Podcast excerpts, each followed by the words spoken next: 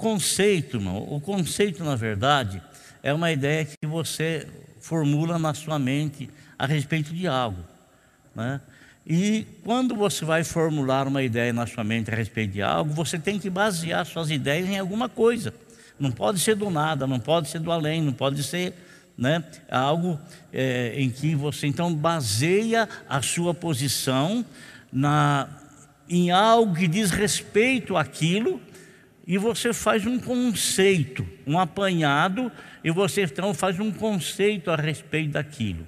Então, conceituar muitas coisas, é, esses conceitos são baseados em estudos, são baseados em ensinamentos. Para nós conceituarmos sobre o homem cristão, existem muitos livros que falam a respeito disso, livros evangélicos. Mas tem um que é o principal de todos, é? Tem um que é o principal de todos e que ele é imprescindível. Nós não podemos deixar de, de analisá-lo, não podemos deixar de ler, não podemos deixar de estudar, porque esse livro é um livro completo, é um livro magnífico. Né? São 66 livros. Né? Ele no grego ele é chamado de biblion, coleção de livros. Né? 66 livros. 39 que foram escritos lá no Velho Testamento, né? e 26 e 27 que foram escritos no, no Novo Testamento. Olha que, que coisa fantástica, irmão. Um livro, um, um, uma coleção de livros, 66 livros, é, uma média de 1.500 anos para ser escrito. 40 escritores aproximadamente escreveram a respeito, escreveram nesse livro.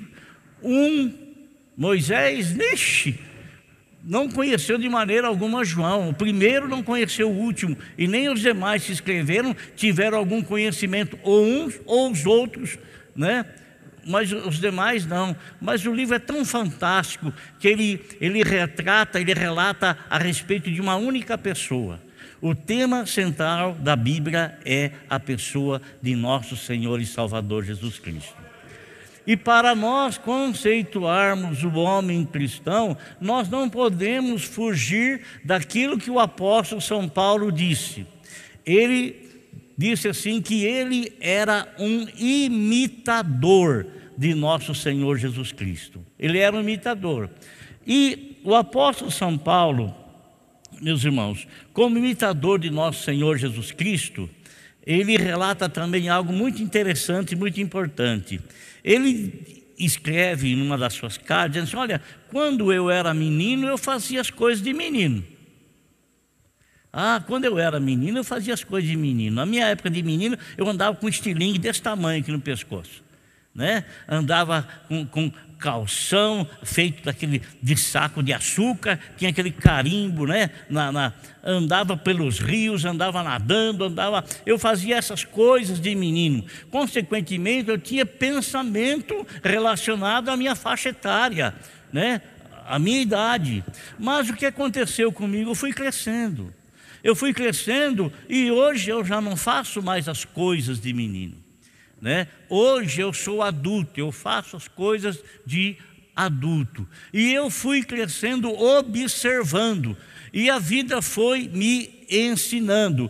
O apóstolo São Paulo, ele diz que quando ele era menino, ele fazia as coisas de menino, mas ele cresceu, e ele não faz mais as coisas de menino não faz mais as coisas de menino. Logicamente, isso que ele está se relacionando à sua vida espiritual, porque nós, como homens de Deus, homens de Deus, quando nós aceitamos a Cristo como Salvador, a gente nasce de novo. E, a, e ao nascer de novo é muito semelhante ao nascer naturalmente né? A gente vai aprender muita coisa na vida, muita coisa, nós vamos ser ensinados. E muitas vezes os ensinamentos causam-nos até dores. Por que causam-nos dores? Porque está escrito no livro de Hebreus que o próprio Senhor Jesus Cristo, ele aprendeu a obediência através daquilo que ele sofreu.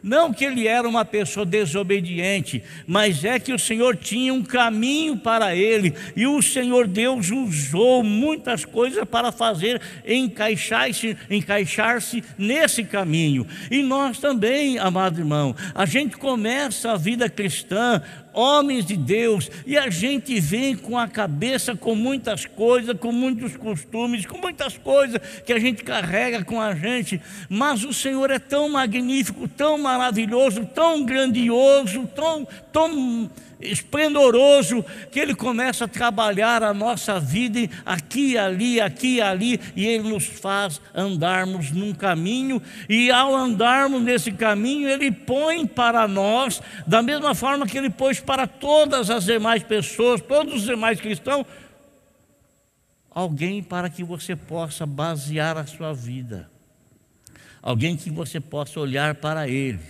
O apóstolo São Paulo disse assim: eu imito ele. Quando ele cresceu, ele disse para as pessoas assim: sede meus imitadores, assim como eu o imito. Sede meus imitadores, assim como eu sou imitador de nosso Senhor Jesus Cristo. Essa foi a expressão do apóstolo São Paulo, porque ele diz, ele fala, e é a realidade, que nosso Senhor Jesus Cristo, ele é o alvo da nossa vida. Ele é o alvo da nossa vida. Ele é o que? Ele é o varão perfeito. Efésios capítulo 4, versículo de número 13, está escrito assim: Até que todos cheguemos à unidade da fé e ao conhecimento do Filho de Deus, a varão perfeito, ou a homem perfeito, à medida da estatura completa de nosso Senhor e Salvador Jesus Cristo. Amado, nós não podemos nos esquecer que nós entramos numa escola, uma escola cristã, uma, uma, educação da palavra de Deus, e por mais que a gente venha a aprender a palavra do Senhor, por mais que a gente venha se inteirar da palavra dele, nós nunca iremos receber, nunca iremos receber um diploma, nunca iremos receber o um diploma, nunca teremos esse diploma. Porque o apóstolo São Paulo disse: Olha, uma coisa eu faço, uma coisa eu faço. Sabe o que eu faço? Eu deixo as coisas que para trás ficam. Eu não fico remoendo as coisas, eu não fico olhando para trás, eu não fico observando o passado, observando as coisas que ficaram, não. Eu tenho um alvo que me foi proposto. E este alvo, ele é um varão perfeito, ele é um homem completo. E eu tenho que visualizar esta pessoa e procurar imitá-lo e permitir que ele trabalhe a minha vida para que Ele possa tirar de mim tudo aquilo com que eu vim para a presença dEle e que é necessário ser tirado. E uma vez tirado, eu não olho mais para trás, para aquilo que foi tirado, para aquilo que ficou. Eu olho para frente, porque o meu alvo não está atrás, o meu alvo está na frente, o varão perfeito está na minha frente. Amém, irmão? O varão perfeito, ele está na minha frente. Então, vejam bem que, como que é interessante, porque ele fala assim, até que todos cheguemos, todos, todos. Você acha que isso é uma coisa simples? Não é uma coisa simples. Por que, que não é uma coisa simples? Porque quantos de nós aqui já estamos há muito tempo na caminhada? E outros estão nascendo agora, outros estão começando agora. Mas o apóstolo Paulo fala, né? Fala que até que todos cheguemos à unidade da fé. O que, que é a unidade da fé? 1 Coríntios capítulo 1, versículo de número 10. Diz o seguinte: eu vou ler aqui o que está escrito aqui em 1 Coríntios. Irmãos, em nome do Senhor Jesus Cristo, suplico a todos vocês que concordem uns com os outros no que falam, para que não haja divisões entre vocês. Antes todos estejam unidos num só pensamento e num só parecer. Num só pensamento. Sabe o que é isso, irmão? Isso é ser, não ser mais criança, não ser mais menino, mas ser adulto, maduro, maduro. E E a Bíblia nos, ela, ela, ela, ela, ela relata para nós, irmãos, é, a respeito.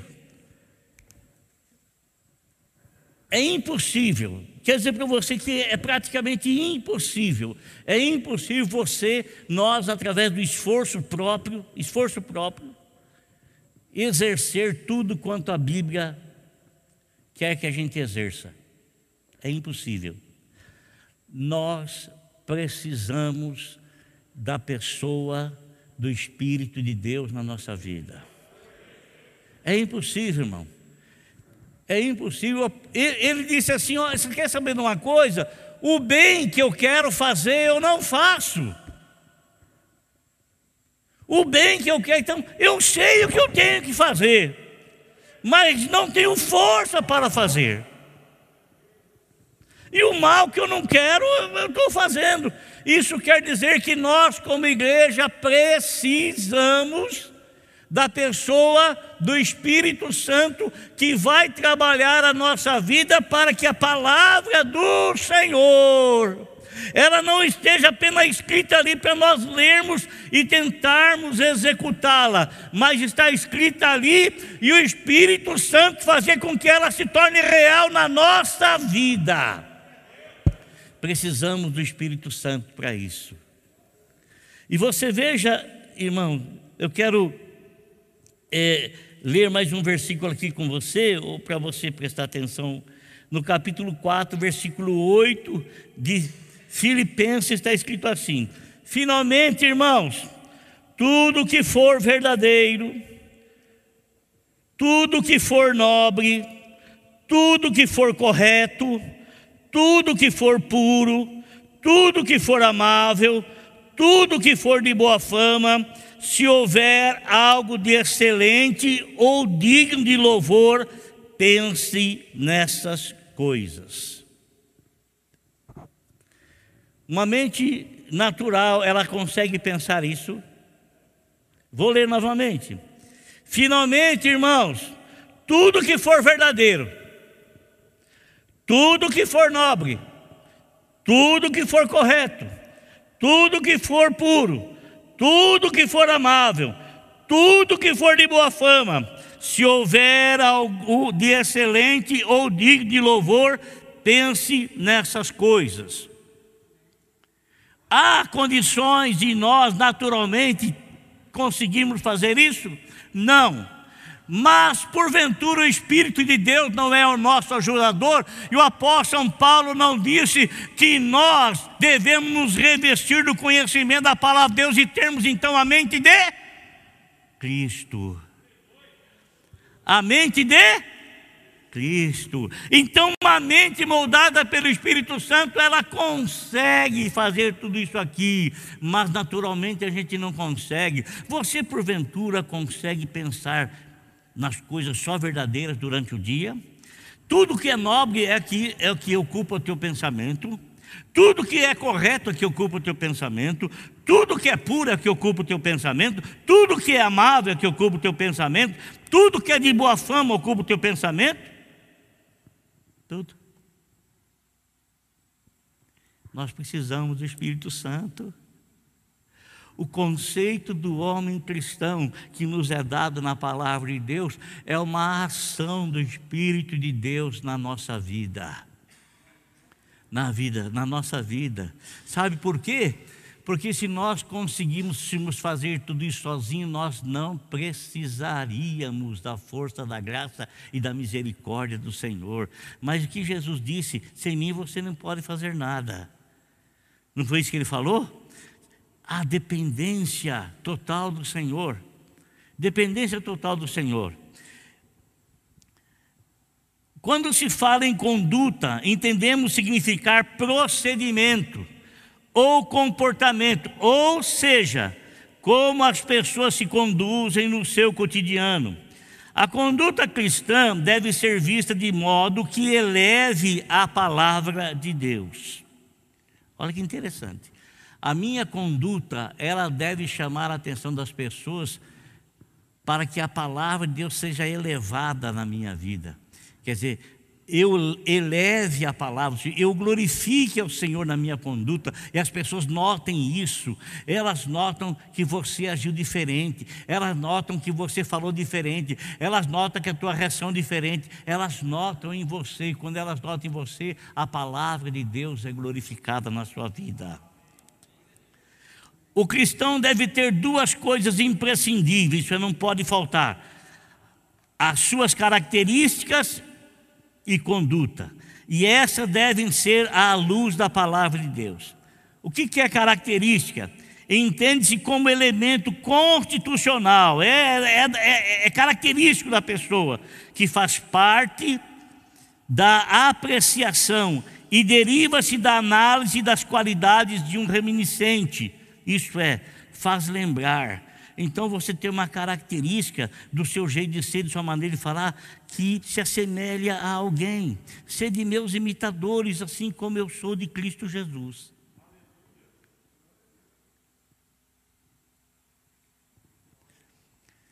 Conduta é a maneira de alguém se conduzir, se comportar, procedimento, comportamento. Podemos afirmar serem eles regidos pela ética. É a parte que estuda os valores morais e os princípios ideais da conduta humana. Nesse assunto, não pode se deixar de falar sobre caráter, que é conjunto de traços particulares, o modo de ser do indivíduo ou do seu grupo. Irmãos, você sabe que o caráter na vida de uma pessoa, ele é, a personalidade vai sendo formada nos primeiros anos, mas o caráter vem através dos ensinamentos que ela vai recebendo e vai formando o caráter dela. E o caráter cristão na nossa vida também. Ele vai sendo, formado, vai sendo formado conforme a gente vai ouvindo a palavra, conforme o Espírito Santo vai usando, conforme o Espírito Santo encontra guarida no coração das pessoas, então vai se formando o caráter cristão. Por isso que Paulo, ah, Pedro diz assim: ó, aquele que rouba não rouba mais, aquele que mentia não mentia mais, aquele que adulterava não adultera mais, aquele que fazia isso, aquilo não faz mais, não faz mais. Formou-se o caráter cristão, o caráter cristão, formou-se o caráter cristão. E na conduta cristã, irmãos, quando falamos em conduta, dizemos que é o ato ou efeito de conduzir-se, procedimento moral, quando bom ou mal, ela envolve. Primeira coisa, crença em Deus. A conduta cristã, lógico, envolve a crença em Deus. Está escrito em João 14, 1 e 2. Ó, nosso Senhor Jesus Cristo diz assim: ó, credes em Deus, não é? Não falou isso? E credes também em mim. Uma outra coisa da conduta cristã é obediência. Obediência. Lembra-te sempre de uma coisa: está escrito em Lucas capítulo 1, versículo de número 6. Aquele casal que é, é, Zacarias que aguardava a salvação de Israel, onde a Bíblia fala que ele e a mulher dele eram pessoas obedientes a Deus. Obedientes a Deus. Guarda uma coisa, amado irmão, guarda uma coisa que eu vou lhe dizer. Quando você é obediente a Deus, todas as coisas que te envolvem estão relacionadas com Ele, estão debaixo do poder dele, debaixo da autoridade dele. Então, seja obediente, homem de Deus, seja obediente às autoridades, seja obediente ao seu líder, seja obediente ao seu pastor, seja obediente, seja obediente, porque a obediência gera a bênção.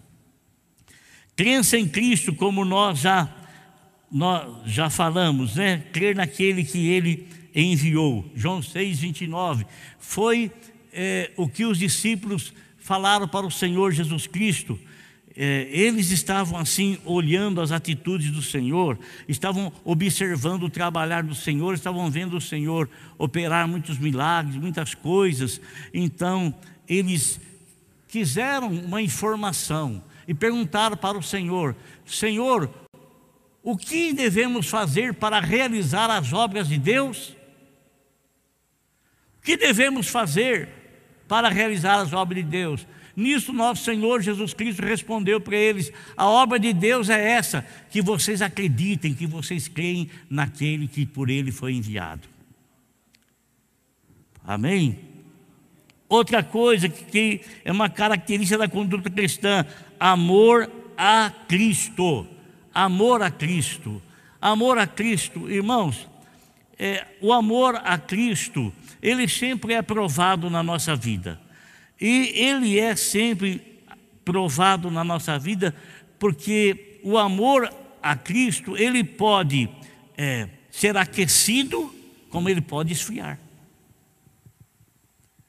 O amor a Cristo pode ser aquecido e pode esfriar. Aliás, o Senhor Jesus Cristo disse, né? Porventura, quando o Filho do Homem se manifestar,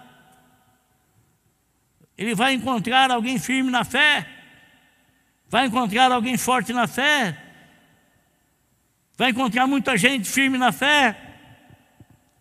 Né? Ele disse isso. Por quê, irmão? Nós estamos vivendo tempos difíceis.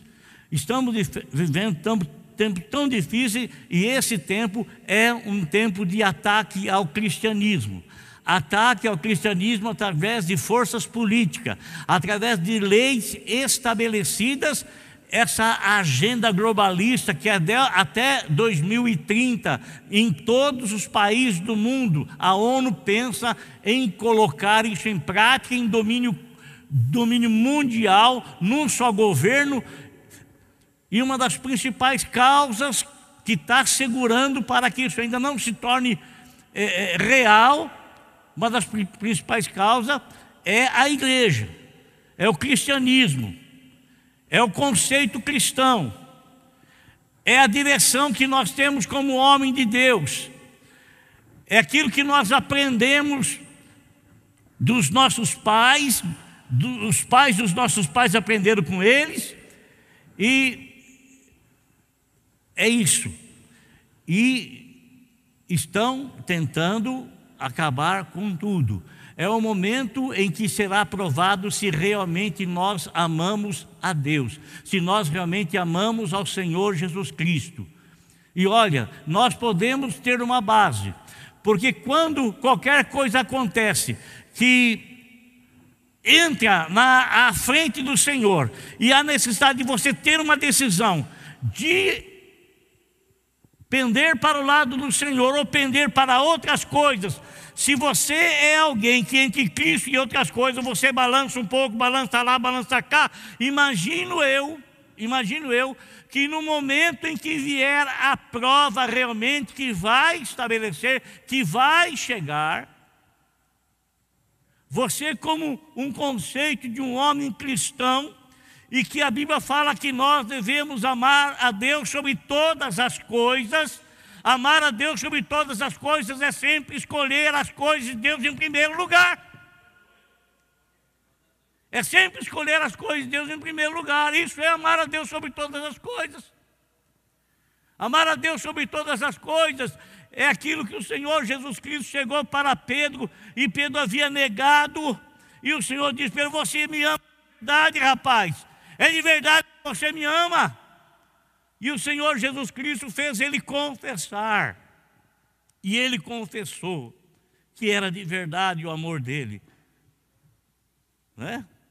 Então, às vezes, determinadas situações nos colocam em xeque para ver se nós estamos, vamos escolher as coisas do Senhor ou vamos escolher as coisas nas quais a nossa carne gosta e tem prazer em detrimento da pessoa do Senhor Jesus.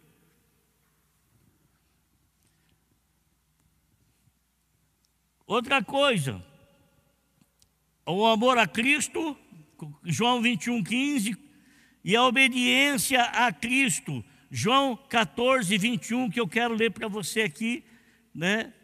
João 14, 21. Eu tenho mais 10 minutos, né? João 14, 21. Está escrito assim: Quem tem os meus mandamentos, você tem aí na tua mão, tem? Tem aí? Está aí, tá? Quem tem os meus mandamentos, mas não para aí, e lhes obedece. Esse é o que me ama. Irmãos, vocês são, vocês são o esteio da igreja. Os homens são o esteio da igreja, sim, são a resistência. O, os homens que são chamados pelo Senhor estão sobre os ombros dele, o esteio da igreja. E aqui está dizendo, irmãos, aqui está, está escrito, está dizendo, que não é a pessoa que tem é, os mandamentos dele que o ama, é a pessoa que tem os mandamentos dele e lhe obedece. Esse é que me ama. É o que está falando aqui. Amém? no andar. Nós temos a, o conceito de homem cristão no andar como filhos da luz. Efésios capítulo 5, versículo 8 diz assim: que nós éramos trevas, mas agora já não somos mais. Agora nós somos luz. E como é que eu era treva? Como é que eu era treva? Ora, porque se em mim não havia luz, como é que eu iria produzir coisa da luz? Como? Não tinha como. Eu era trevas. E quais são realmente as obras das trevas? São as que contrapõem a da luz. São o que está escrito lá em Gálatas, no capítulo de número 5 as obras, das, as obras da carne, obras das trevas. Era assim que a gente era. Hoje nós não somos mais, glória a Deus. Hoje nós somos da luz. Vós sois a luz do mundo.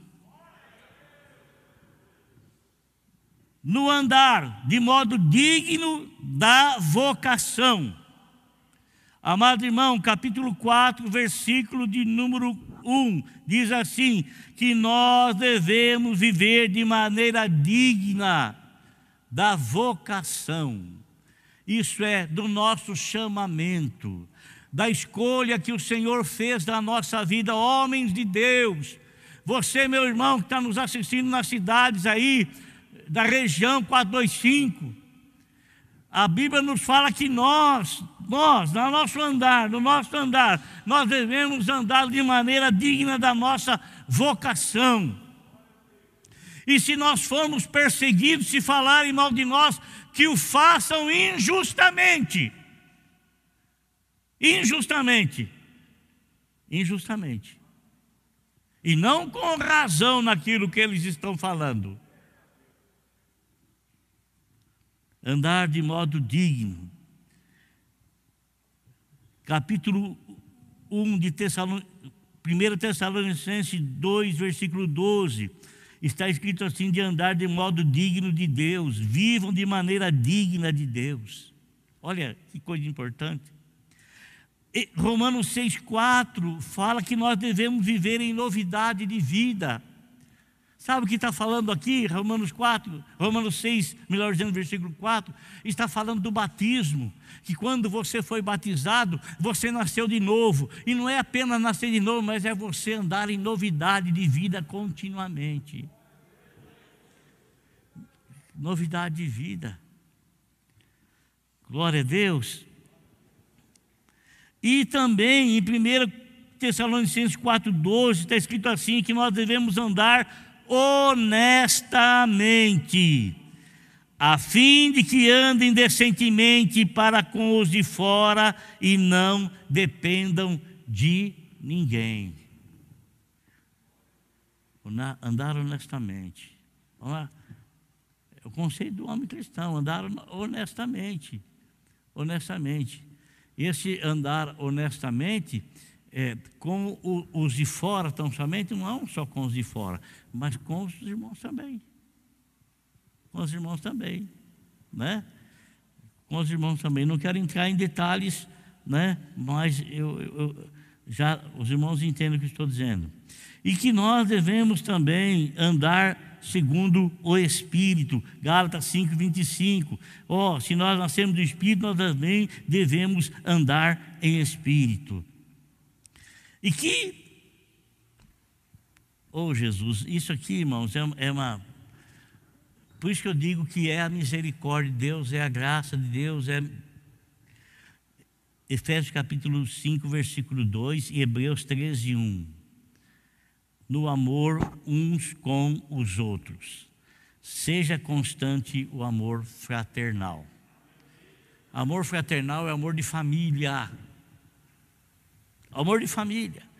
Amor fraternal é o amor de família. E que isso deve ser constante em nosso meio. E logicamente que isso é demonstrado diante de situações em que às vezes a gente é tentado a falar ou tomar alguma decisão ou prejudicar o irmão com a palavra que você vai falar, ou prejudicar o seu superior com a palavra que você vai falar, ou prejudicar o seu líder, ou prejudicar o seu irmão, ou prejudicar. Amém? Irmãos, nós, vamos, nós temos dois, três minutos aqui. Eu quero falar também a respeito dos nos relacionamentos. Romanos 12, 20.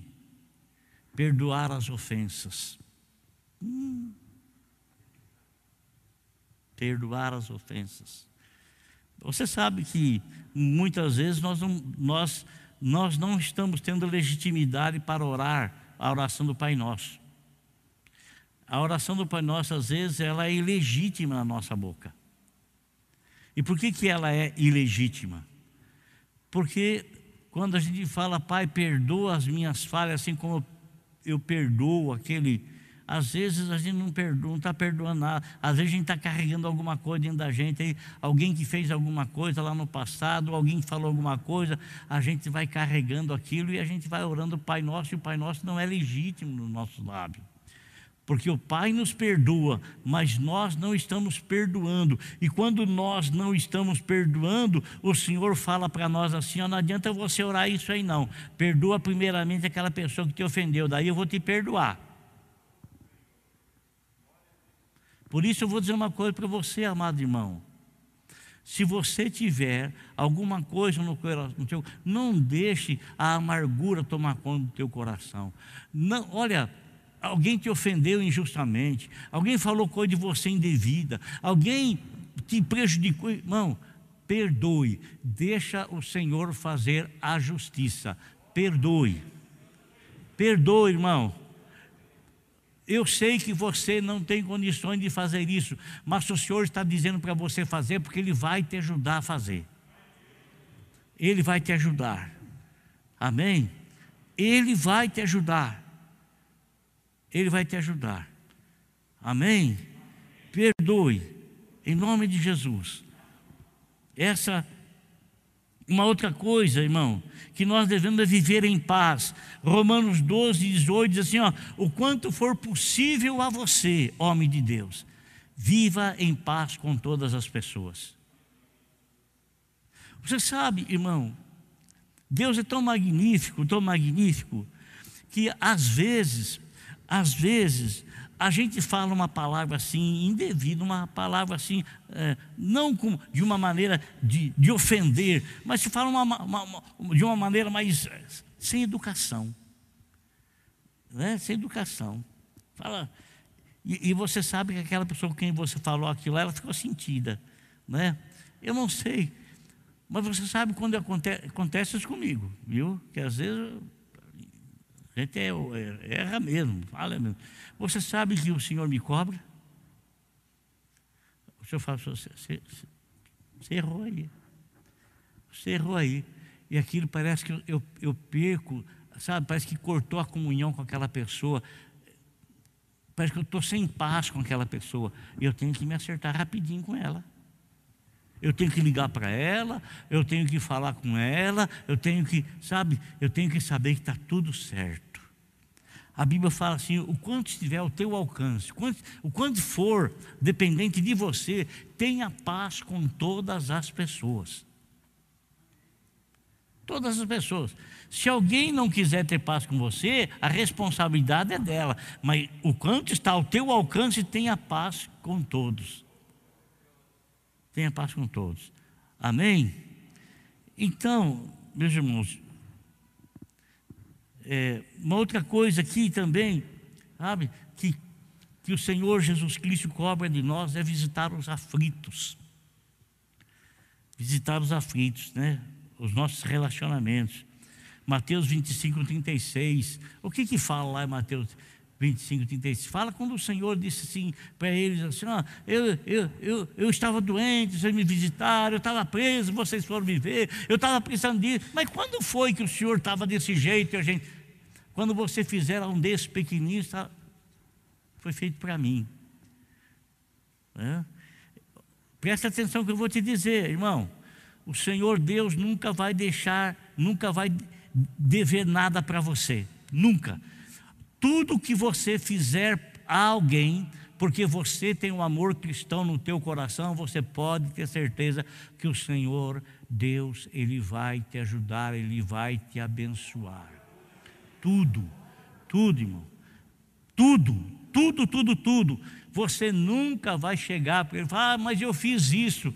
Nunca vai chegar a falar isso para ele, porque ele, ele não vai dever nada para ninguém. E quando você fazer alguma coisa para alguém, porque você tem um amor cristão, está fazendo com amor cristão, não querendo nada, nada em troca, nada, nada, mas você pode esperar que o Senhor não deixará de te abençoar, porque a hora que você regar, o Senhor te rega também. Viu? A hora que você regar, o Senhor te rega também. Viu? Ele rega a tua vida, ele, ele rega você. Uma outra coisa que aqui diz o conceito do homem cristão foi o que eu, eu, eu, procurei encontrar aqui: ser justo no trato de um para com os outros, Mateus 7,12. Ser justo no tratar, né? tratamento justo. Né? É, o, o, que, que eu poderia usar aqui, irmão? O que poderia usar aqui. Poderia usar aqui a gente não ser injusto com os nossos irmãos, tratar todos devidamente. Devidamente. Um filósofo, há muito tempo atrás, disse que nós devemos tratar todos com justiça, né? e aqueles que precisam mais, tratá-los de maneira diferente com esse mais. Né? Mas é isso aí. É ser justo no trato com os nossos irmãos. Compadecer-se dos outros né? ter compaixão das pessoas. Quantos de vocês, vou, posso lhes perguntar uma coisa? Quantos de vocês já foram visitar alguém enfermo? Você soube que estava enfermo e você foi visitar. Você soube que uma pessoa estava e você foi, com compaixão, foi lá visitar aquela pessoa. Você não chegou, eh, você foi visitar, você demonstrou compaixão. Você já fez isso? Já fez isso, irmão? Uma outra coisa que nós devemos fazer, que é a palavra do Senhor, é honrar os outros, Romanos 12, 10. Prefiram dar honras aos outros. honrar as pessoas. Porque, na verdade, às vezes a gente quer ser honrado e não quer dar honra. Não quer honrar as pessoas. Mas a Bíblia recomenda que nós devemos honrar aqueles que merecem ser honrados, que merecem honra. Né? E para encerrar aqui, eu, isso eu quero ler com você, 1 Pedro 3, do 1 ao 7. Cumprir os deveres no lar. 1 Pedro 3, do 1 ao 7, está escrito assim. Do mesmo modo, mulheres, sujeite-se cada um a seu marido, a fim de que, se ele não obedece à palavra, seja ganho sem palavras pelo procedimento de sua mulher, observando a conduta honesta e respeitosa de vocês. A beleza de vocês não deve estar nos enfeites exteriores, como cabelos tra trançados e joias de ouro ou roupas finas. Ao contrário, estejam, esteja no, no ser interior que não pereça. Beleza demonstrada no espírito dócil e tranquilo, o que é de grande valor para Deus. Pois era assim que também costumava adornar-se as santas mulheres no passado que colocavam sua esperança em Deus. Elas se sujeitavam cada um a seu marido, como Sara, que obedecia a Abraão e o chamava Senhor. Dela vocês serão filhas se praticarem o bem e derem e não derem lugar ao medo. Do mesmo modo, vocês, maridos, sejam sábios no convívio com suas mulheres e tratem-nas com honra como parte mais frágil e coerdeiras do dom da graça da vida, de forma que não sejam interrompidas as suas orações. Como eu estou falando aqui exclusivamente para os homens, vou citar novamente o versículo número 7. De, de, do mesmo modo, vocês, maridos, sejam sábios no convívio com suas mulheres e tratem-nas com honra, como parte mais frágil e coerdeiras do dom da graça da vida, de forma que não sejam interrompidas as suas orações. Uma das coisas, irmãos, uma das coisas, ou coisa, uma das coisas mais principais na vida do homem de Deus é o convívio com a sua esposa no seu lar. Se você notar aqui, nesse versículo aqui, e você comparar nosso Senhor Jesus Cristo com a igreja, você vai, vai ficar assim, é, admirado de ver. Do mesmo modo, vocês, maridos, sejam sábios no convívio com suas mulheres, tratem-nas com honra, como parte mais frágil e coerdeiras do dom da graça da vida, de forma que não sejam interrompidas as suas orações. Muitas pessoas, eles às vezes, eles são boníssimos para com todas as pessoas fora do lar, mas dentro de casa são terríveis. São terríveis. Isso, irmão, isso é, é, é, um, é, um, é engano tão grande, atitude assim é um engano tão grande, que até mesmo a oração o Senhor não aceita do homem não aceita a oração. É interrompida a oração. Não passa do teto. Então, esse é o conceito que, que nós estudamos, lemos e preparamos para, para trazer até vocês. E para encerrar, eu quero concluir naquilo que está escrito em Eclesiastes, no capítulo 12, versículo 13. Agora que já se ouviu tudo, Aqui está a conclusão: tema a Deus e obedeça aos seus mandamentos, porque isso é o essencial para o homem.